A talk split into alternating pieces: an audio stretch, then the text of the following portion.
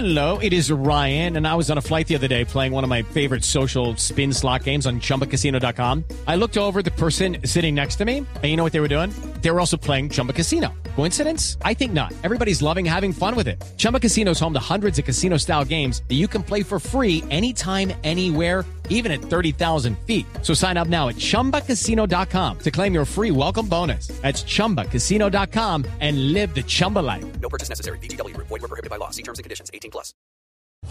El mundo se paraliza. Nos conectamos con las miradas y todos vivimos la misma pasión. Misión Brasil 2014. Cultura, historia, música y fútbol. La preparación para lo que iniciará el 12 de junio. No rádio Missão Brasil 2014. Misión Brasil 2014. Fútbol más allá del fútbol. En Blue Radio, la radio del Mundial.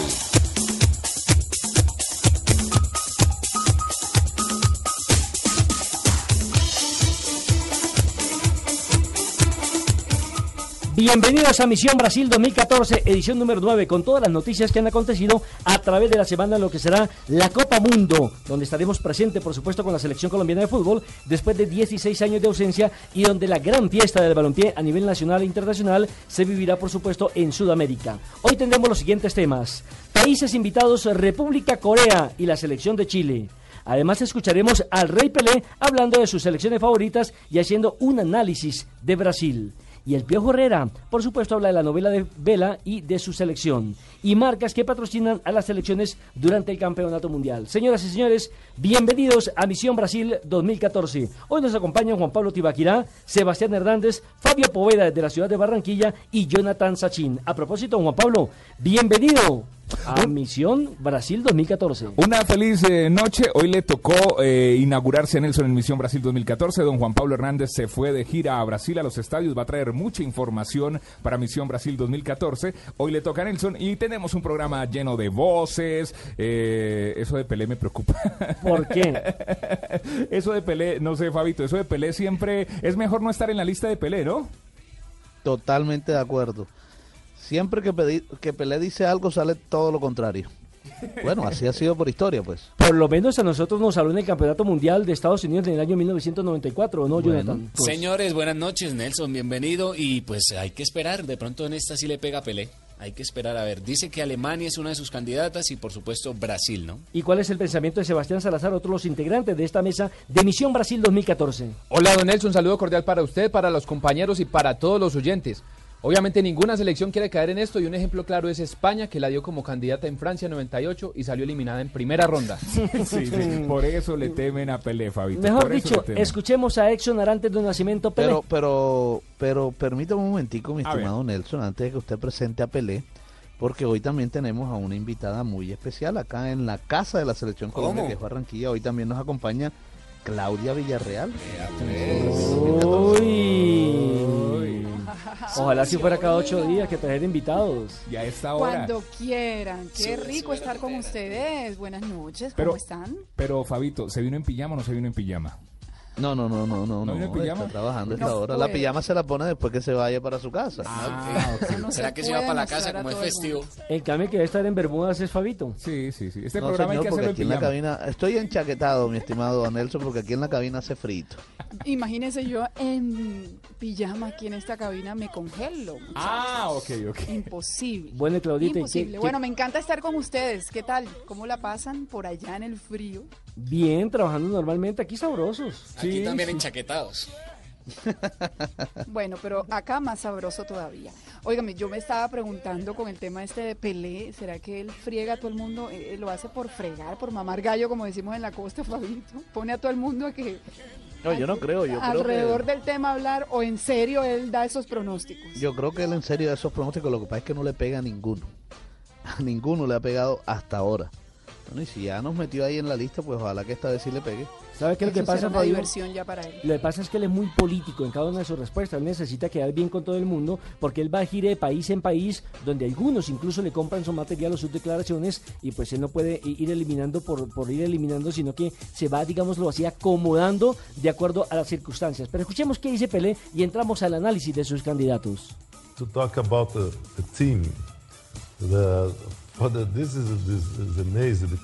Hablar ahora de la selección de Brasil es algo muy curioso porque es la primera vez en la historia del fútbol en que Brasil eh, tiene un equipo con eh, mejor defensa que ataque.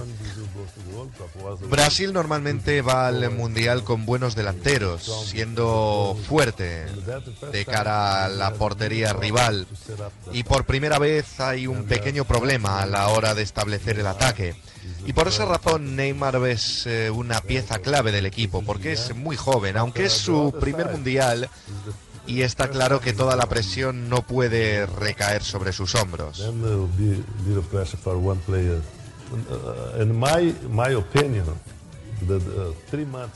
En mi opinión, ahora, falta de tres meses para el Mundial, creo que los tres mejores equipos son Alemania, porque les he visto jugar y hacerlo muy bien.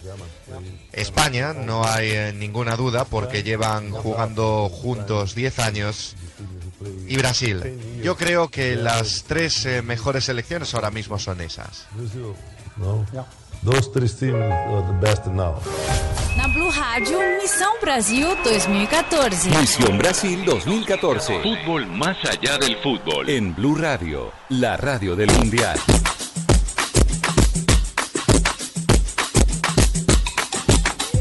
Pues ahí ya se quejaron de nuevo en España por eh, ponerlas entre sus favoritas. Alemania, Brasil y España. Y analiza mucho, ¿no? Dice que toda la carga, pues como lo dijo él, toda la carga no, no puede ser de Neymar, que todo no puede estar en sus hombros. Y lo de España, pues hombre, eh, lo dice seguramente Fabio y Claudia porque es el actual campeón del mundo y el subcampeón de la Copa Confederaciones. Y bueno, tiene unos jugadores sensacionales. Ya habíamos hablado de una España, Fabito, una España un poco desgastada, ¿no? Sí, pero, pero recuerde que yo incluso en, anteriores programas le decía que para mí España era era, eh, es mi favorita junto Se volvió a cambiar, Fabito, ya. no, no me he cambiado, me he mantenido firme en mi posición. Jonathan, por favor. Busquemos las grabaciones. que voy con España. No me digan que Fabito se la pasa cambiando. No, no, no, no, para nada. Había dicho España. Yo había dicho España. Porque, por, sí, es cierto que es una selección que está desgastada, que los jugadores ya tienen cuatro años más encima de desgaste, de jugar todos los campeonatos habidos y por haber, pero, pero yo le veo, no sé, un fútbol muy exquisito a esta selección de España y creo que va a ser,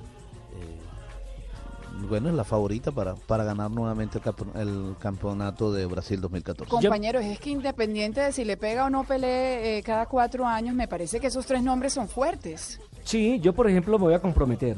A ver, para mí el campeón del mundo es Alemania. Alemania. Por lo que ha hecho en los dos últimos, por lo que ha hecho en los dos últimos campeonatos mundiales con Joaquín Lowe, es decir, trae un proceso de ocho años con jugadores que ya han logrado madurar para ganar una Copa Mundial. Yo también siempre me la he jugado con Alemania. Sebas, yo me voy con España. Claudita. Ay Dios. Eh, ay, Dios, no, Dios, no va a jugar. A mí sí me encantaría que fuera Brasil, porque por latinoamericano. De este lado, sí, yo, yo más por pasión que de pronto viéndolo desde el punto de vista futbolístico, porque realmente no sé en este momento cuál de las tres pueda ser más fuerte ya en, lo técnico en la cancha, pero, pero sí me encantaría Brasil. Fabito, su última oportunidad. sigo diciendo que España. Y, repito lo que dije en, en programas anteriores. Yo quisiera, desearía que, Brasil fuera el campeón del mundo, pero creo que va a ser España. Y el gran problema es, y la gran decepción para los brasileños, donde no logren coronar a la selección campeona.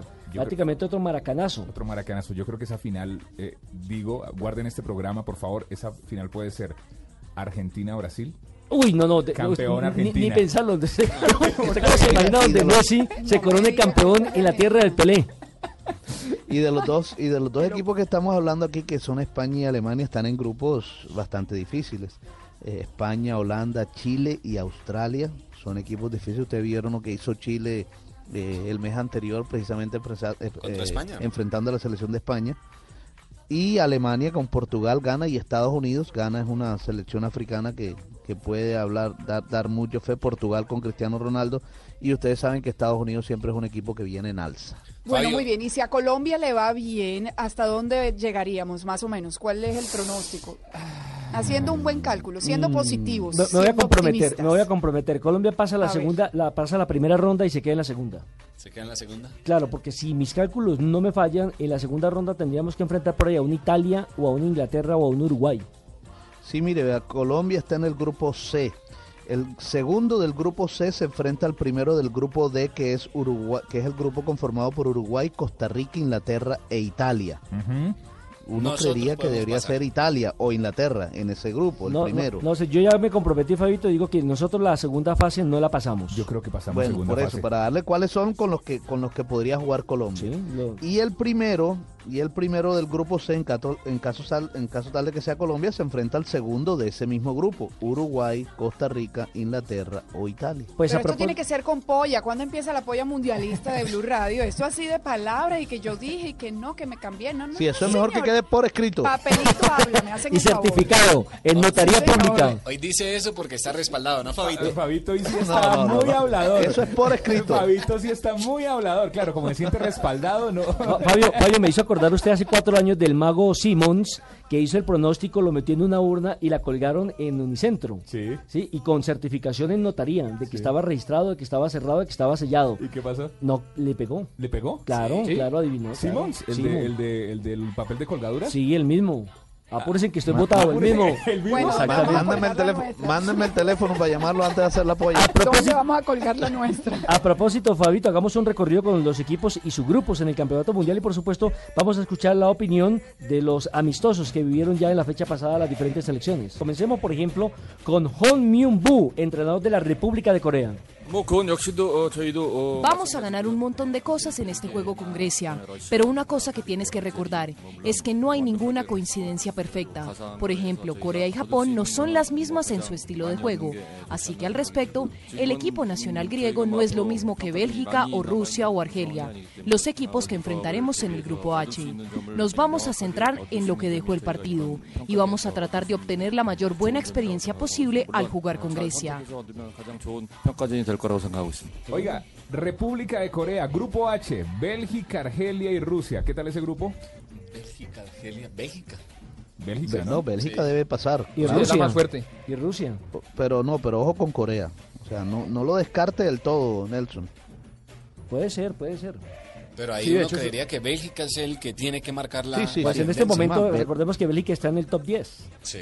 Bélgica debe ganar el grupo. por Pero. Corea viene fuerte. Recordemos que clasificó como segunda de su grupo en la eliminatoria Claro. asiática. Ah, pero es que eso ya nace. No, pero. No, no, no, no. No, No, no, no, desprestigie, no desprestigie el fútbol asiático. Eh, Que ha tenido Pablo, un gran crecimiento, ¿no? Después del Campeonato Mundial de Corea y Japón en el 2002 tuvo un gran incremento en la parte futbolística. Y le están apostando a un técnico que fue exjugador y que tuvo participación en cuatro mundiales. O sea que ya conoce del tema. Ese- Jung Bo Honk. Ese no es el grupo de la muerte realmente. No. No, ahí, ahí hay pronósticos para. Yo me quedo con, eh, con Rusia, que debe pasar en ese grupo, y Bélgica. A propósito, Reinaldo Rueda, el técnico colombiano, hoy en día entrenador de la selección de Ecuador. Creo que es un juego bien exigente, ¿no? Por las características de, Australia. Un rival bien estructurado, con un fútbol eh, con una gran vocación ofensiva. Y bueno, creo que va a ser un, un gran examen para nosotros. Grupo E, Suiza, Ecuador, Francia y Honduras. Le fue bien en su amistoso. Le fue bien en su amistoso fecha. La- la- lástima Iba que se tengan que eliminar, lástima que se tengan que eliminar dos colombianos, ¿no? Sí. Y, y muy curioso, ¿no? Porque vea, Rueda entrenó recientemente a la selección de Honduras en el campeonato pasado, Sí. mientras que Luis Fernando Suárez fue el entrenador de la selección ecuatoriana ocho años atrás. Sí, es curioso. Pero tiene con qué competir Ecuador. Yo creería que Francia y Ecuador pasarían por ese grupo. Ecuador le podría competir. Son a los su- dos únicos técnicos colombianos que han representado a nuestro país, se puede decir, o mejor, que han llevado a selecciones, a dos selecciones diferentes en dos campeonatos mundiales consecutivos. Sí, porque, Porque Bolillo, Bolillo iba a lo tres, hizo- pero con la misma selección Colombia. Sí, Ah, con, no, no, no, no, no, no. Bolillo también estuvo con, con Ecuador. con dos, pero no consecutivos. No consecutivos, correcto.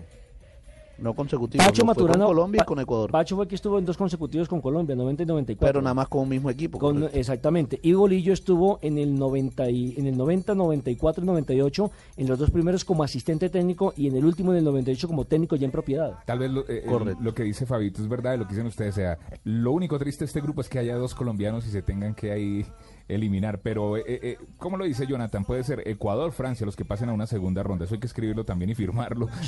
Yo también me voy con Ecuador y Francia. Sebas, que Sí, yo también. Ecuador y Francia. Claudita, Ecuador y Francia. Dígame. Ecuador, Francia, ¿cómo la ves ahí? Suiza, Ecuador, Francia, Honduras. Grupo E.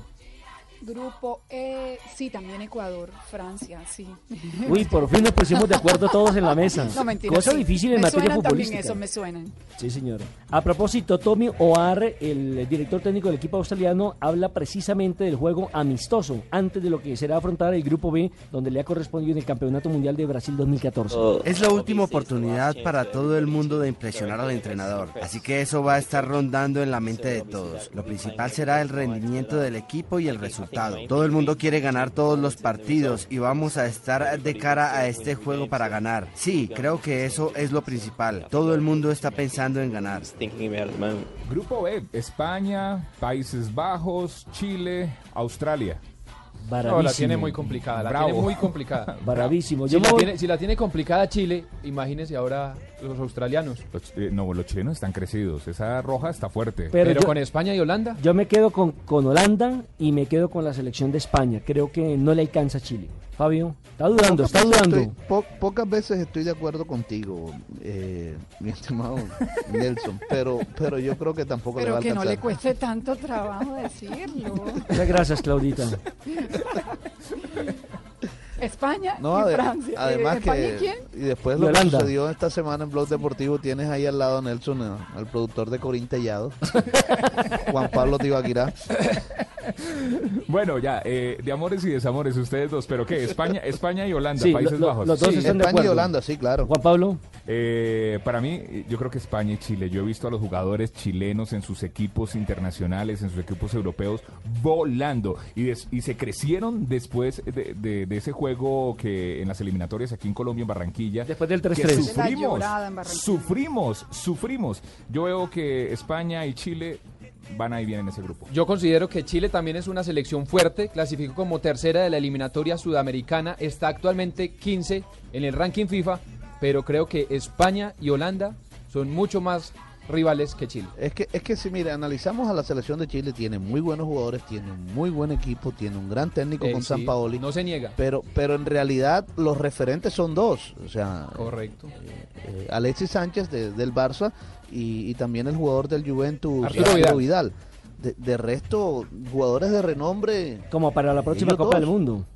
Para ir haciendo un proceso. Ahora, eh, hay que tener en cuenta también que en el Mundial es a otro precio y pesa mucho la experiencia, tanto individual como colectiva. Y Jonathan, ¿cuáles son sus favoritos este Eh, para mí España y Holanda, aunque creo que Chile va a dar guerra hasta decir ya no más. Ese Chile va a ser súper complicado. Sí, na- nadie está diciendo que es fácil, pero Sí, creo que los pero- que pasan, por lo menos fueron los que... Pero no van a pasar sobrados, pues que van a coger ventaja, no, porque va a ser bien complicado ese grupo. Bueno, y ahora el turno es para los alemanes. Joaquín Lowe, el director técnico del conjunto Teutón, que hace parte del grupo G, refiriéndose precisamente al amistoso que tuvo la oportunidad de jugar antes del Campeonato del Mundo y donde quedó muy inconforme por el rendimiento individual y colectivo de su equipo. Ayer por la tarde todos nuestros jugadores llegaron con la excepción de dos. Creo que sentí que después de tener nuestro último partido en noviembre, ha pasado mucho tiempo y los jugadores están muy contentos de estar con el equipo nacional otra vez frente a un partido. En cuanto a los nuevos jugadores en el equipo nacional que son todavía relativamente joven, como por ejemplo Lázoga, uno se da cuenta que hay un cierto nerviosismo. Es por eso que es importante la charla que uno tiene con los jugadores en los primeros días y presentarlos a las tareas que están por venir. Creo que es importante que los que van en el terreno de juego y tal vez los nervios desaparecerán durante el entrenamiento. Podemos observar a los jugadores esta tarde y mañana y por supuesto que van a tener una charla con estos jugadores y luego decidir qué es lo correcto para el miércoles, quiénes estarán en el once inicial y quiénes estarán en el banco. Bueno, pero eh, ahí lo escuchamos. eh, se sabía, es que en estos amistosos, na- nadie, o sea, ya lo hemos dicho aquí en Misión Brasil 2014, ese amistoso es como para probar, mirar, eh, no, no, no meten toda la garra, no meten todo el pie. Ese grupo, ese grupo de, de esta selección, Alemania, Portugal, Ghana y Estados Unidos, me parece un grupo du- duro. No, y, y dijo el técnico Joaquín Lowe que él utilizaba estos amistosos precisamente era para utilizar otro modelo táctico y para mirar nuevos jugadores. Sin embargo, la gente no entiende eso y muchas veces ve el resultado. Mi favorito, la selección de Alemania. Y en segundo lugar pongo a Estados Unidos. No creo en Ghana y no creo en Portugal. Portugal para mí depende demasiado de Cristiano Ronaldo. de un solo jugador. Sí, pero, pero, pero es que está dependiendo de uno de los mejores jugadores del mundo. Pero- Nelson, pero o sea, ese es mi concepto, Oiga, señor. Sí, sí, sí. Recuerde, no, yo, yo digo Puede que ser el palo del Portugal- grupo. Portugal puede hacer algo. Recuerden la frase de la frase de Jordi Alba esta semana. Messi eh, debe dar más miedo, pero Cristiano es una bestia. O sea, esa frase resume un poquito lo, lo- Sí, pero faltan todavía tres meses Ya como para saber en, el en- paraguas. en qué, en qué nivel va. La verdad, la verdad, yo creo que Alemania pasa de Estados Unidos con la curiosidad de que el técnico de Estados Unidos es, es el ex goleador de la selección alemana y ex técnico O precisamente sea, ¿hay algo de, en Alemania. ese juego? Debe Yo- haberlo. Sí. Para mí, yo creo que va Alemania y Portugal. A pesar de que Portugal, como dice Nelson, depende mucho de un solo jugador, creo que todos están jugando para él. Sí. Jürgen Klinsmann es el director técnico de la selección de Estados Unidos, Fabio. Un alemán, fíjese, estamos a- le va a tocar enfrentar a su ex equipo con el que jugó campeonatos del mundo y fue campeón mundial incluso en 1990. Ahora lo va a enfrentar como director técnico. Y la señora Claudia. Ay, a mí me encanta Portugal. A usted, a usted le encanta Sí, Cristiano. exactamente. Se notó, se notó el comentario. Es que el que es lindo es lindo, sí, eso no. Pero por supuesto. No, pero ¿sabe qué? Después de la, de la ceremonia de entrega del Balón de Oro quedé más encantada. La verdad es que... Las lágrimas de Cristiano. la- No, no, no, no, chicos. Pero hablando en serio, había una imagen un poco diferente de él, de pronto de superficial, de... Pero no, él es un hombre tierno. Mejor dicho, Claudita, hagamos una pausa porque me va a hacer llorar usted con esa ternura. Dejo, dejo esa frase ahí antes de la pausa para que la analicen. Messi debe dar más miedo, pero Cristiano es una bestia. Dios mío.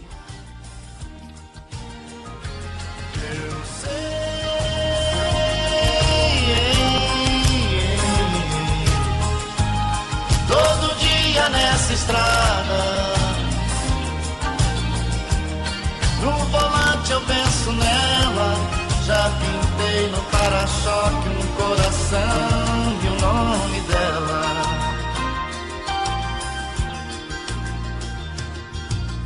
Já rodei o meu país inteiro.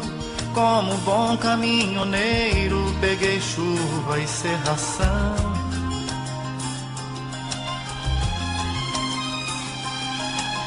Quando chove o limpador desliza, vai e vem no para-brisa e bate igual meu coração.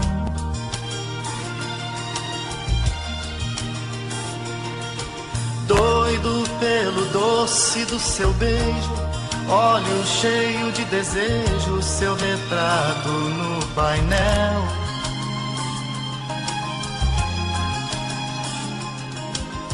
É no acostamento dos seus braços que eu desligo meu cansaço e me abasteço desse mel. Eu sei.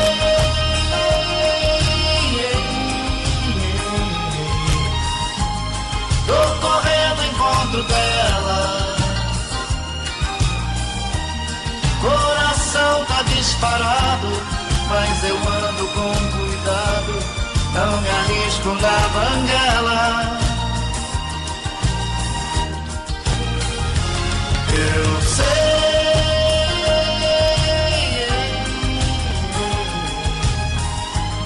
Todo dia nessa estrada. No volante eu penso nela. Já pintei no para-choque um coração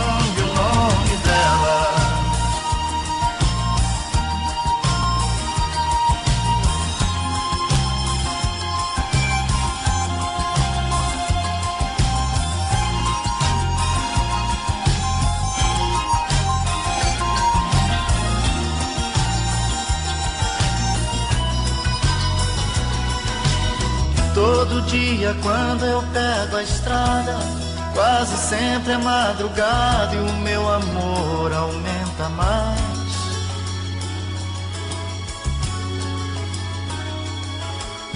Olho o horizonte e vou em frente. Tô com Deus e tô contente. Meu caminho eu sigo em paz. Ya estamos en el Mundial. Estás escuchando Misión Brasil 2014. Fútbol más allá del fútbol. En Blue Radio, la radio del Mundial. Na Blue Rádio Missão Brasil 2014. Misión Brasil 2014. Fútbol más allá del fútbol. En Blue Radio, la radio del Mundial.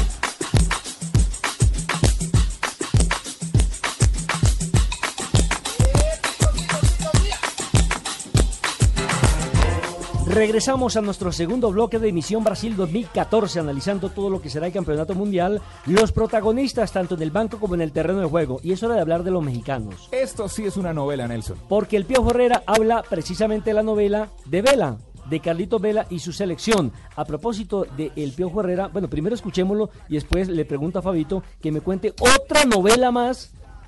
Es decir, un segundo capítulo de esa novela que tiene que ver con un barranquillero. Escuchemos entonces al Piojo Herrera. Neymar, hoy me parece el jugador más talentoso de, Brasil, la figura emblemática de este equipo y hoy de, de este mundial por ser su casa. Aquí lo adoran y nosotros tendremos que estar muy atentos para, para pararlo y para poder secar a un jugador de, este- de esta, de, esta, de esta calidad. ¿Cómo se lo neutraliza a Neymar? Híjole, tratando de que no llegue la pelota a él. Eso es lo mejor, porque ya con la pelota él es el tipo que te marca diferencias, se puede gambetear a uno, a dos o hasta a tres jugadores con la habilidad que tiene. Entonces, tratar de cortar esa conexión de, de que le llegue la pelota va a ser importante. Carlos Vela. La verdad, esta es muy rara. Nunca en mi vida me había, tocado ver un jugador que no quisiera un mundial. Estuve platicando con él cerca de 40 minutos, una plática muy amena, un chico muy, muy claro en sus objetivos. Eh, como yo le dije a mis directivos, está convencido, pero de no ir al mundial. Y a él se lo dije, no comparto tu idea, pero te respeto, respeto tu decisión. Entiendo que haya jugadores como Zlatan, como hoy Radamel que está lesionado, que están muriéndose por ir a un mundial y él que tiene todas las posibilidades de poder estar en México ayudando a, su país para poder estar en un mundial, pues rechace y decline esta situación. Pero bueno, reitero, no la comparto su idea, pero la respeto.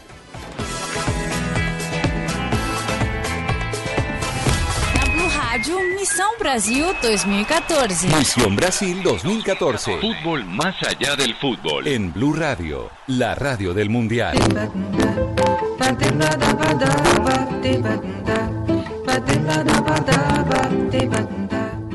Bueno, Hugo Sánchez, eh, el goleador de la selección de México y goleador del Real Madrid y un hombre referente del balompié mundial, ha criticado mucho a Carlos Vela, el jugador de la, eh, del fútbol español, que simplemente dijo que no quería ir a la selección, Fabio, pero me parece que uno no puede renunciar a una posibilidad tan grande y sobre todo de ser embajador de su país. Correcto, además que estamos hablando de un jugador importante en una liga importante. Se ha visto historias como esta en otras selecciones, eh, de jugadores que han renunciado a la selección. Pero después por, de todo lo que pasó en la selección de México para poder clasificar al Mundial, después de los técnicos que pasaron y cuenta con el apoyo del Piojo Herrera, eh, increíble que Carlos Vela simplemente diga que no va a estar en el Mundial. Me hizo acordar que de Riquelme. Sí, el sueño para mí, el sueño de todo jugador es ir a jugar con Claro. su selección, ¿no? Independiente de en qué equipo del mundo pueda estar eh, jugando. Pero Y- renunciar, sí, como complicado. Y Herrera le incluso en la charla que tuvo con él le dijo a Vela, ¿tú sabes cuántas ganas tiene Falcao de ir y está lesionado? ¿Y cuántas ganas tiene Zlatan de ir y no puede? Eso le recalcó a Vela. Es que el sueño de todo jugador, lo hemos dicho aquí en Misión Brasil, así como el sueño de un periodista deportivo es cubrir un mundial, el sueño de un jugador de fútbol es pertenecer a su selección. Fabito, va a tocar El que se calce los guantes el Piojo Herrera y le mete un derechazo a Carlos Vela como aconteció con la pelea con, eh, con eh, un. Pacheco. Sí, cuente esa historia porque mucha gente a esta hora de Será- pronto dirá a qué, a qué sí, nos estamos que- refiriendo. Claro, es que el Piojo Herrera fue director técnico de Víctor Pacheco en, en el fútbol mexicano. Eh, y en alguna ocasión, después de eh, una eh, polémica que tuvieron, porque no recuerdo bien, Nelson, si era que el Piojo Herrera no lo estaba incluyendo. en No, no, no, está, no, no, no, no, lo metió, lo metió un partido y le dijo, eh, toque la pelota, toque la pelota, no se va a poner a hacer acciones individuales porque pronto se la quitan y nos complican. Y preciso, se la quitaron al colombiano. Y entonces, claro, le marcaron el gol y perdieron el partido. Correcto, y el Piojo por supuesto le reclamó y Pacheco le pegó un recto de derecha. Claro, y se encendieron. ¿Ese cuál es? Ah, ya. Puño va, puño viene de Pachequito, los dos son chaparritos, Sí. como, como dijo el mismo Víctor Danilo Pacheco, y después nunca más volvió a perder la titularidad de Víctor Danilo Pacheco. Entonces Más los nunca. suplentes, los suplentes le decían, Al "Uy, mira, contrario, los suplentes le decían a Pacheco, nos va a tocar a nosotros entonces también pararnos a pelear con Oiga, él. es que Miguel Herrera, Miguel, ¿se acuerdan? Eh, esta, esta semana para, para la edición de esta emisión Brasil 2014 estaba mirando los libretos y me encontré el álbum de, Estados Unidos 94 y me encontré la foto de Miguel Herrera. Es que tenía una cara de gamín eh, brava. ¿Se acuerda? Yo ¿Se creo que acuerda? todavía la Pe- tiene. pelo, pelo Sí. bonito y, y pelu- peluqueado, peluqueado estilo, ¿qué es eso? se, se- se parece, se parece mucho al peluqueado del Pájaro Hernández, otro delantero que tuvo la Ma- selección mexicana. MacGyver o, Claro. o mecánico, no, no sé. Oiga. Pero muy duro, muy duro. Esa cara asusta. Y, vol- y- y volviendo al tema Carlos Vela, Carlos Vela lo que está diciendo es que él no está al 100% desde el punto de vista mental y emocional, que me parece más una excusa. Y fíjese que todo, que el mismo Piojo eh, eh, Herrera eh, lo buscó, fueron incluso a España, estuvo en compañía del director general de las selecciones nacionales, estuvo también Ricardo Peláez, el director deportivo de la selección, Miguel Herrera, todos ellos se reunieron, el asistente técnico Santiago Baños, se, se reunieron con Carlos Vela y él, a pesar de que lo fueron a buscar, a pesar de todo eso, dijo, no, no voy. Pero es que no solo el Piojo lo buscó, los entrenadores anteriores al Piojo lo Claro. buscaron y les dijo que no. Yo creí El que con Chepo, el el Piojo, Chepo- el Chepo estuvo el Chepo estuvo detrás y todo el cuento. Y, y la gente la gente en México tiene una, una frustración por todo lo que ha hecho Vela con, con la selección. Pero mejor dicho, escuchemos qué ha dicho Carlos Vela con referencia a la convocatoria. Más para recordarlo, Juan Pay Nelson lo que, lo que dijo y para poner en contexto, el hombre decía, Pero yo creo que un equipo y más una selección no necesita ni depende de ningún jugador. Creo que en México hay muy buenos jugadores y no van a, no van a necesitarme, ellos van a estar en el Mundial y, yo estoy ahí apoyándolos y sé que, que va a ir bien la cosa y van a lograr el objetivo que, que tienen en mente. Me parece una excusa, lo mismo que pasó con Juan Román Riquelme en un momento determinado cuando dijo no voy a la selección eh, argentina, sabiendo que lo necesitaba y sabiendo que tenía un potencial como para poder marcar diferencia y colaborar en un- desde un punto determinado con su parte futbolística a una selección como Argentina. A Son casos muy, muy parecidos. Y con tantas ganas que tengo yo de ir a Brasil me llevan, muchachos. A falta en la Yo sería buena compañía, ¿no? Y además aportaría muchas cosas. El, el problema, el problema, Claudita, es que si te llamo no nos dejas hablar. Ay, no me digas eso. Claudita se tiene una fe bárbara. No nos dejas jugar. Se le está pegando a la Argentina, Nelson. Una fe bárbara. Oiga, eh, ah, Bárbaro. en la- Oye, hablando de argentino, ¿cómo va el portugués? ¿Ya aprendieron? Más o menos. Las clases, ¿cómo van? A ver. Mais ou menos, eh, falando un poquinho de portugués. Obrigada. No, ella no está fregada, está, está... Buen día, buena noche. Tiene una Marina Granciera de profesora ya. Yo puedo ir de asistente. de- Buena tarde. A mí me gustaría bailar, por ejemplo, la lambada con Claudita. Sí, por ejemplo, Claudita nos podría enseñar La eh, lambada, sí, a la el batucada. carrapicho, Sí. el celular, Perfecto. temas así nos podría ayudar. El serrucho. No, no, no, serrucho de barrio. quiero- pero yo quiero aprender a bailar el serrucho, es que no lo sé, es antes-. Antes de irnos, antes de irnos a, a la segunda Todos pausa y, y con lo de lo las, y con lo de las marcas, eh, en Radio Mexicana estaba escuchando esta semana, hay una promoción de una radio deportiva que dice México necesita más chicharitos y menos vela. O sea, echándole El vainazo, a Pero, es- pero es el que ahí siempre ha habido un rifirrafe entre el chicharito y entre Vela. De pronto por ahí puede ir la lo que O sea, no sucede, como sucede, por ejemplo, en Argentina con Tevez. Dicen que Tevez tiene una muy mala relación con Lionel Messi. y que por eso quedó cortado de la selección argentina después de lo que fue la Copa América que realizaron en territorio gaucho. Y de hecho, el Piojo Herrera, después de lo que pasó con Vela, dijo que lamentaba que el Chicharito no estuviera jugando tantos minutos con el Manchester. Él sí se me hace a mí un desperdicio. Tevez. Tevez fuera del mundial, lo mismo que Zlatan fuera un mundial, es un Bueno, eso, eso fue un cambio de frente de México-Argentina, pero en el amistoso de Argentina había una valla que decía, eh, le decía al técnico, no olvides que Tevez es argentino. Es argentino, sí, sí, sí, sí, sí, sí. A propósito, las marcas que patrocinan a las selecciones durante el campeonato mundial, ¿cuáles son? Bueno, la marca que más selecciones va a patrocinar será Nike, que tiene 10 selecciones. Rápidamente Brasil, Estados Unidos, Portugal, Croacia, Corea, Holanda, Inglaterra, Francia, Grecia y Australia. ¿Nike?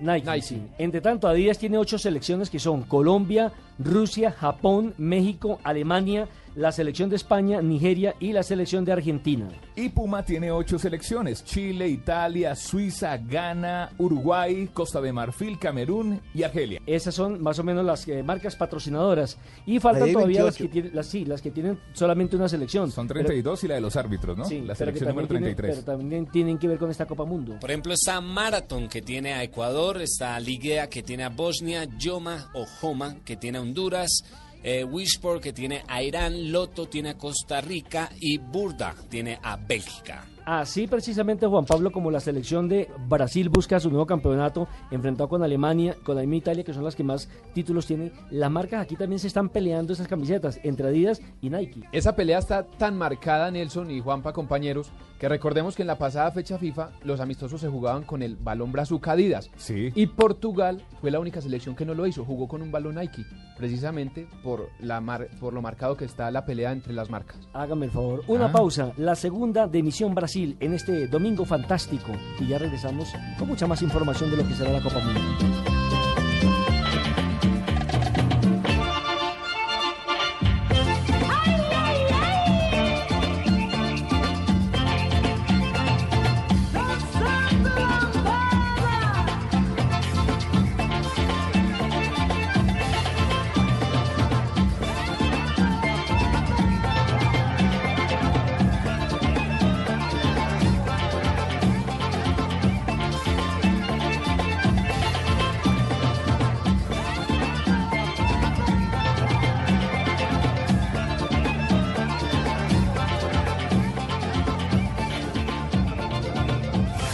Estamos en el Na Mundial. Blue Rádio, Missão Brasil 2014. Misión Brasil 2014. Ya estamos en el Na Mundial. Blue Rádio, Missão Brasil 2014. Misión Brasil 2014.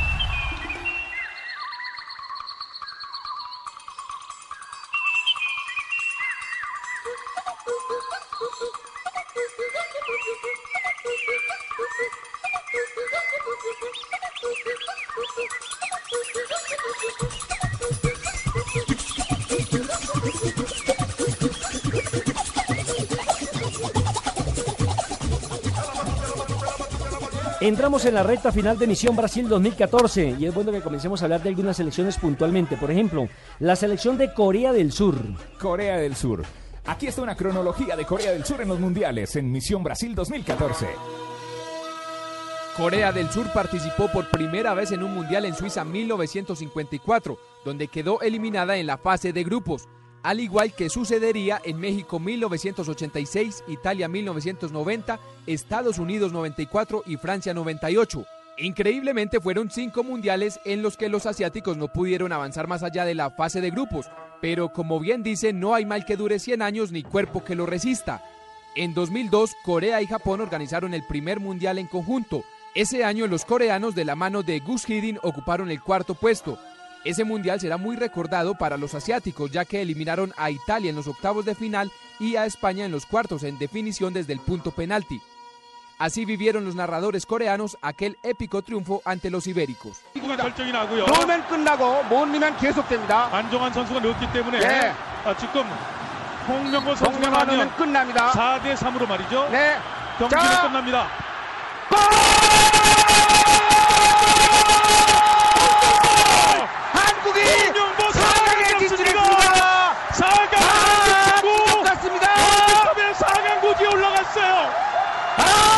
아, 이럴 수가!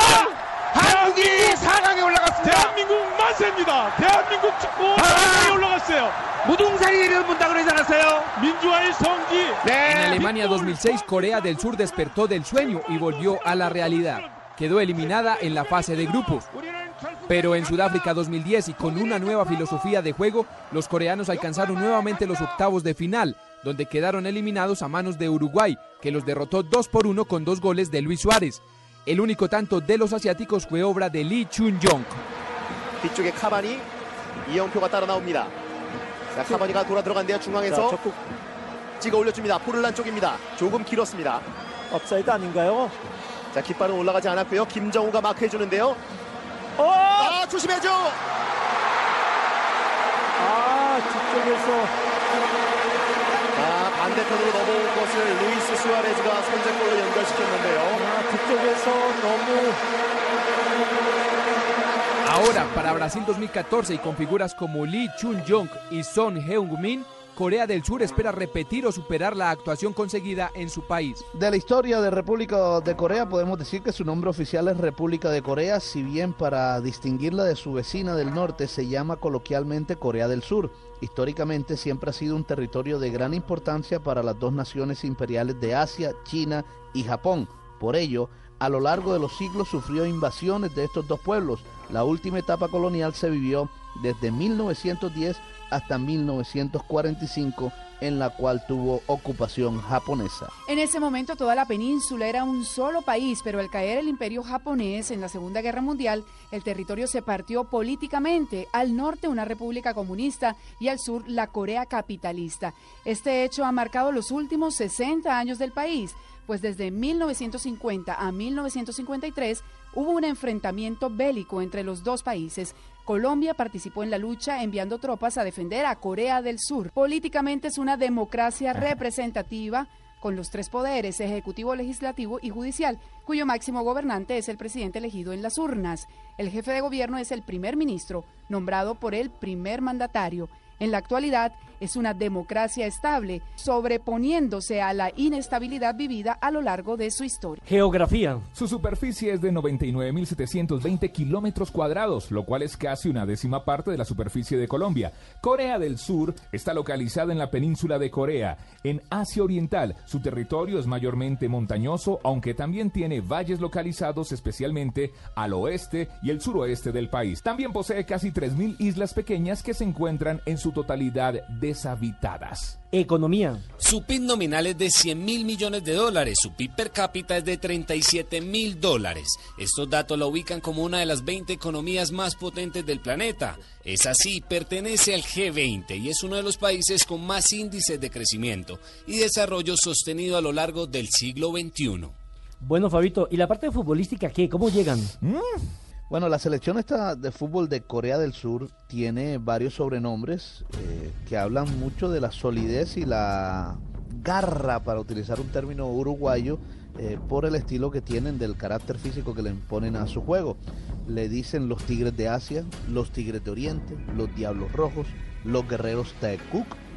Así que en Brasil 2014 cualquiera de esos nombres los puedes decir y ya este será su noveno campeonato mundial. Y a propósito de la gastronomía, ¿qué es lo que comen? ¿Qué Uy, es lo que no. generalmente ofrecen? A- a eso sí no serpientes. Perrito asado. Pues ahí se la tengo, Nelson. La gastronomía coreana es una de las más importantes del continente asiático. Aunque ha sufrido grandes evoluciones a lo largo de la historia, siempre ha tenido como alimentos básicos el arroz, los fideos, el tofu, distintas verduras y carnes. No sé si los perros y los gatos. Son tradicionales los llamados bachan, que son los acompañamientos del arroz.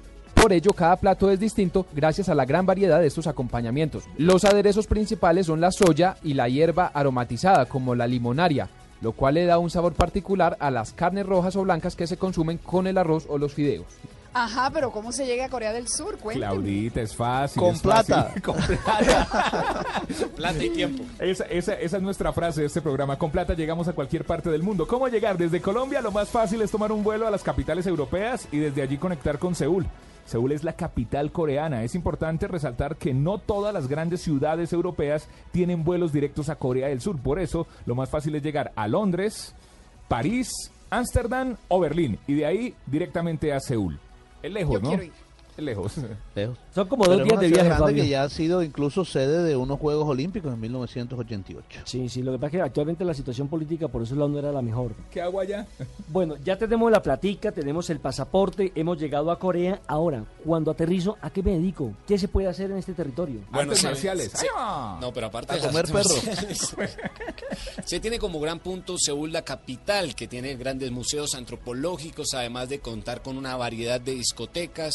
Es más que todo muy cultural y se dice que es una de las ciudades con mejor infraestructura del mundo. Bueno, pues para que vean que no todo el mundo se imagina que Corea está tan desarrollada. A propósito, Fabio, ¿por qué no habla del tema cultural, del tema religioso? Usted que es un hombre creyente. La cultura tradicional coreana siempre ha tenido una gran influencia proveniente de la China. si bien en los últimos años cierta occidentalización ha producido grandes cambios en la sociedad, convirtiéndose en parte del mundo globalizado. Por ejemplo, era costumbre que las familias compartieran un mismo espacio sin importar las distintas generaciones, es decir, que una familia vivía en comunidad, abuelos, padres, nietos, tíos, primos. Ahora las nuevas generaciones abandonan la casa paterna para establecer una vivienda donde se da el fenómeno de familia nuclear similar a la costumbre nuestra, a la costumbre colombiana. O sea que ya no se duermen. Aquí dicen que Aquí tampoco se duermen de primos. No, aquí dicen que entre primos más me arrimo. Claro. ¿O no, Fabio? Entre primos y parientes más me arrimo. ¿Ah? En cuanto a la religión, eh, pues prevalece allá el budismo y el cristianismo como las dos de mayor influencia en toda la Usted me imagino que es seguidor del budismo. ¿Por Porque es un poco, porque él es un poco gordito, rechonchito. Nelson, Nelson. Mejor hablemos de la selección de Chile. Chile. Budismo. Chile, aquí está una cronología en los mundiales de la selección chilena en Misión Brasil 2014. chileno, no es chileno, no es chileno. Chileno, chileno. La primera participación de Chile en un mundial fue en Uruguay 1930, donde quedó eliminada en la fase de grupos. Tuvieron que pasar 20 años para que los australes volvieran a una cita orbital. Fue para Brasil 1950, pero nuevamente no lograron superar la fase de grupos. Y en 1962 Chile era la sede del mundial. Ese año los chilenos no desentonaron y ocuparon el tercer puesto tras vencer 1 por 0 a Yugoslavia, con gol de Eladio Rojas en el minuto 90. Atacando Chile 49 de. Mira su reloj Ataca lentamente Izaguirre. Va a terminar el partido de un instante a otro. 0 a 0 la cuenta. Dramática la actuación de Chile. Pase a Rojas. Ataca a toda velocidad. Se juega todo por el todo. Va a rematar. Demora. Remata por bajo.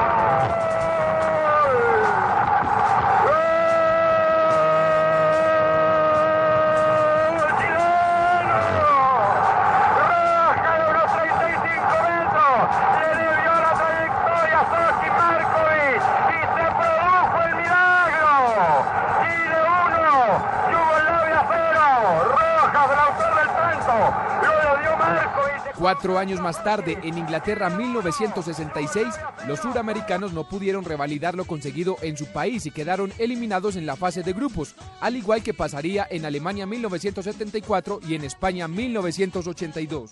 Luego de España 1982, pasarían 16 años para que Chile regresara a un mundial. Reaparecieron en Francia 1998. Allí, los australes llegaron hasta los octavos de final, donde perdieron 4 por 1 ante Brasil. Cuando el partido iba 3 por 0, Marcelo Salas marcó el único tanto de la Roja. Salas. Ahí Salas jugaba con Vega, el taco de Salas para Vega. La picaba para Zamorano, Zamorano, Zamorano, Tafanel Salas.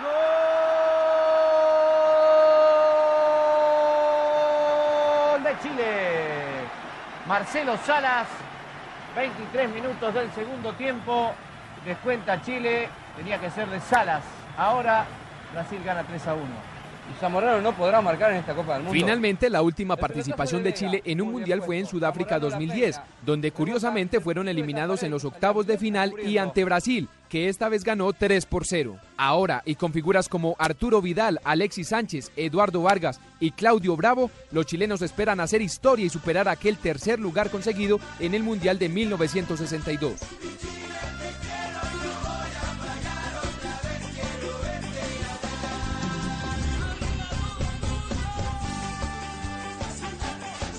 Para aprender de Chile, la República de Chile es una nación con democracia representativa, en donde el presidente es el mandatario de la nación. Esta democracia solamente se ha consolidado en los últimos 25 años tras haber tenido una dictadura militar gobernada por Augusto Pinochet desde 1973 hasta 1990. Su actual eh, mandataria es Michelle Bachelet. A propósito, Claudita, usted que le iba bien en geografía y economía cuando estaba en el colegio, ¿qué nos puede contar sobre la, esta situación en Chile? Primero decir que me encantan los chilenos, pero porque me caen muy bien, me parecen muy amables. El país, le cuento, Nelson, tiene 756.102 kilómetros cuadrados, siendo este menos de un 10% de la extensión de Colombia. Su población es de 17 millones de habitantes, teniendo una densidad poblacional de 22 habitantes por kilómetro cuadrado. Geográficamente podemos contar que la parte norte es desértica, la región central tiene el inicio de la cordillera de los Andes y sobre él está toda una extensión costera sobre el Océano Pacífico. Al sur se extiende la llamada Patagonia chilena, muy famosa, similar a su par argentina. Por supuesto, también es parte del territorio chileno una gran extensión del Círculo Polar Antártico. Su PIB nominal es de 270 mil millones de dólares y su PIB per cápita es de 17 mil dólares. Aunque es un país pequeño, les cuento que su economía es diversa con la industria pesquera, la minería de cobre y la producción vinícola entre sus industrias más importantes. Su nivel de ingresos por habitante y el nivel de bienestar alcanzado hacen que Chile sea considerado el país más desarrollado de la región. Pero sí le va a pedir el favor a Claudita que se decida entre los portugueses, entre los chilenos o los colombianos. Ya me tiene aquí en duda. No, no, no. Eh, me quedo con el portugués. Los Ah. chilenos son muy amables, muy gentiles. Bueno, van. A propósito, en la parte futbolística, Chile tuvo para poder clasificar al Campeonato Mundial de Brasil 2014 dos procesos, uno con Claudio Borgi y el otro con Jorge Sampaoli, curiosamente los dos técnicos argentinos. Acuérdese, a Borgi fue el que le tiraron huevos en el estadio. Acuérdese de eso. Sí, sí, cuando sí. le fue muy- Borgi, porque iba- Borgi empezó bien, Pero- eh, incluso pero- trabajando con, con lo que había dejado Marcelo Bielsa. Pero después del partido con Colombia, cuando Colombia los vence tres goles por uno allá en Santiago de Chile, vino ese equipo y se hundió. Recuerde que cuando, cuando fuimos a, a Santiago de Chile a enfrentar a Chile, Chile era el líder de las eliminatorias en ese momento. De ahí en, a- en adelante se vino abajo, ¿no? Con los tres goles de Colombia. El tres goles. Correcto. Bueno, la selección No, chilena no recuerdo, no recuerdo en qué partido fue que le tiraron huevos al estadio y ahí estaba el entrenador. ¿Fue después del partido de Colombia? Sí. No, en el siguiente que también lo volvió a perder. Sí, sí, sí, sí, sí. Le fue mal. Con Argentina, para ser más exacto. Sí, sí, sí. La principal rivalidad chilena es con Argentina, pues su gran vecino siempre ha sido soberano en sus enfrentamientos, razón por la cual ganarle al albiceleste es algo sumamente importante para cualquier jugador chileno. También es importante ya el llamado Clásico del Pacífico, que se juega con Perú y que tiene relación a una rivalidad histórica que ha llevado un diferente limítrofe entre estas dos naciones. Ay, los aficionados chilenos son lo máximo. Cuando vinieron aquí perdieron en ese partido que recordamos, salieron tranquilos, no son groseros. eh, es más, terminé metido, Fabio y todos, en medio de una super barra chilena tomándome fotos, ellos felices de la vida, pero me gustó su actitud, su Usted lo que terminó fue enamorada. No, no, No, para no, no. nada, ninguno de allí era medio simpático. pero sí muy queridos. Esa es la primera pero curiosidad. Me gustó cómo se comportaron. me Pero- gustó cómo se comportaron. Pero Chile, Chile yo creo que es ejemplo en Latinoamérica de cultura, de, Sí, de mucho, infraestructura, de... Además que tienen un gran país. tienen Pero sabe que sí se fueron muchos enamorados de acá. Es más, en la transmisión del Gol Caracol vimos un letrero de un chileno que decía, mamá, me quedo por acá. Sí, me quedo en enamoré, Si Barranquilla. no estoy mal, Después de, después de ver a Claudita, pues cualquiera se queda. Y, y hay otro que decía, mamá, me caso en Barranquilla. También, sí. sí. Exacto, así que por ahí hay un chilenito por nacer, a ver, creo que no han pasado nueve meses todavía, pero pronto, pronto habrán chilenitos me hizo- eh, barranquilleros. Curiosidades de este país, de Chile. El desierto de Atacama, al norte del país, es la zona más árida del mundo. Hay registros científicos que dicen que no ha habido lluvias en los últimos 400 años. En 1960 el país sufrió el terremoto más potente en la historia desde que existen las mediciones. Su magnitud fue de 9,5 y produjo un tsunami colosal. Tiene los dos volcanes más altos del mundo. Luya y Yaco, 6.739 y el Ojos del Salado, 6.893. En el desierto de Atacama se encuentra el observatorio astronómico más grande del planeta en una misión conjunta de la NASA, la Agencia Espacial Europea, la Agencia Espacial Rusa y la Agencia Espacial China. Allí se encuentra el BTL, el Cerro Paranal, que es el telescopio más potente del mundo. Uy, mucho espía, Fabito. Las momias de la cultura chinchorro son de las más antiguas del mundo, datan desde hace unos 7000 años. Ciertos pueblos chilenos tienen nombres curiosos, por ejemplo, los municipios de Peores Nada o Cariño Botado. Aquí diríamos peores nada. No, pero ¿cómo le van a poner así un municipio? Peor en nada. ¿Dónde vive Peor usted? No, Peor yo. ¿Dónde nació usted, Juan Pablo Tibaquira? En peor en nada. Por poco le colocan eh, Trágame tierra. Trágame tierra. ¿De dónde es usted? Me- no, de, de cariño No, botado. no, menos mal que no fue en Semana Santa que botezaron ese pueblo y no lo coloca el matraca. Es el único país de América que tiene territorio en la Polinesia Oceánica. Este es la isla de Pascua. Los escritores Gabriela Mistral y Pablo Neruda han ganado el Premio Nobel de Literatura. Chile es país no árabe con la mayor cantidad de colonia palestina del planeta. De los países del hemisferio sur del planeta es donde existe una cultura más arraigada de la práctica del esquí. Ay, algún día voy a ir por allá a hacer eso. Sobre todo por su gran cantidad de migración europea y la influencia que este ha dejado en la cultura chilena. Qué bonito Chile. Sí, yo tuve la oportunidad de conocerlo en el 3-1. Tiene unas autopistas espectaculares, una, eh, unas edificaciones muy La modernas. infraestructura es muy buena. Sí, sí, sí. Y unas edificaciones muy bonitas y unas series deportivas también dignas de admirar. Pero vámonos a vivir allá entonces. Pero hay mucho colombiano, Ahí- Claudia. hay, frente- hay mucho colombiano que está estudiando precisamente en territorio chileno. Incluso los médicos les va mejor mucho allá que aquí en nuestro país. Y los ingenieros agrónomos y los eh, veterinarios. Es un país de estaciones, De ¿no? hecho, sí, mire, de hecho el canciller en la cumbre del Pacífico que se realizó hace poco en Cartagena nos decía que la población más creciente en su país es la colombiana. Estamos muy bien allá y el gobierno cada vez hace mayores esfuerzos para que los colombianos se sientan como en casa. Claudita, ha sido un placer haberla tenido en esta emisión de Misión Brasil El 2014. Un placer. Invitan cuando quieran. Bueno, Claudita, bien, bien. Desde dentro de ocho días cambia me la gusta, pijama, me Claudita. Fabio, un abrazo. Un abrazo, Nelson. Ha Ya sido sabe, un- bueno, mañana es feriado, pero el martes en Blog Deportivo nos vemos. El martes, un round más en el blog deportivo de Fabito y Nelson. Y el próximo domingo los esperamos a la misma hora con una nueva emisión de Misión Brasil 2014. Ha sido un placer haberos acompañado a esta hora en Blue Radio. um. Um batalhão de cowboys, barra entrada da legião dos super-heróis. Eu super bacana. Vou sonhando até explodir colorido no sol, nos cinco sentidos. Nada no bolso, nas mãos. Um instante, maestro. Super homem, super flit, super vink, super este, super viva, super chá, super.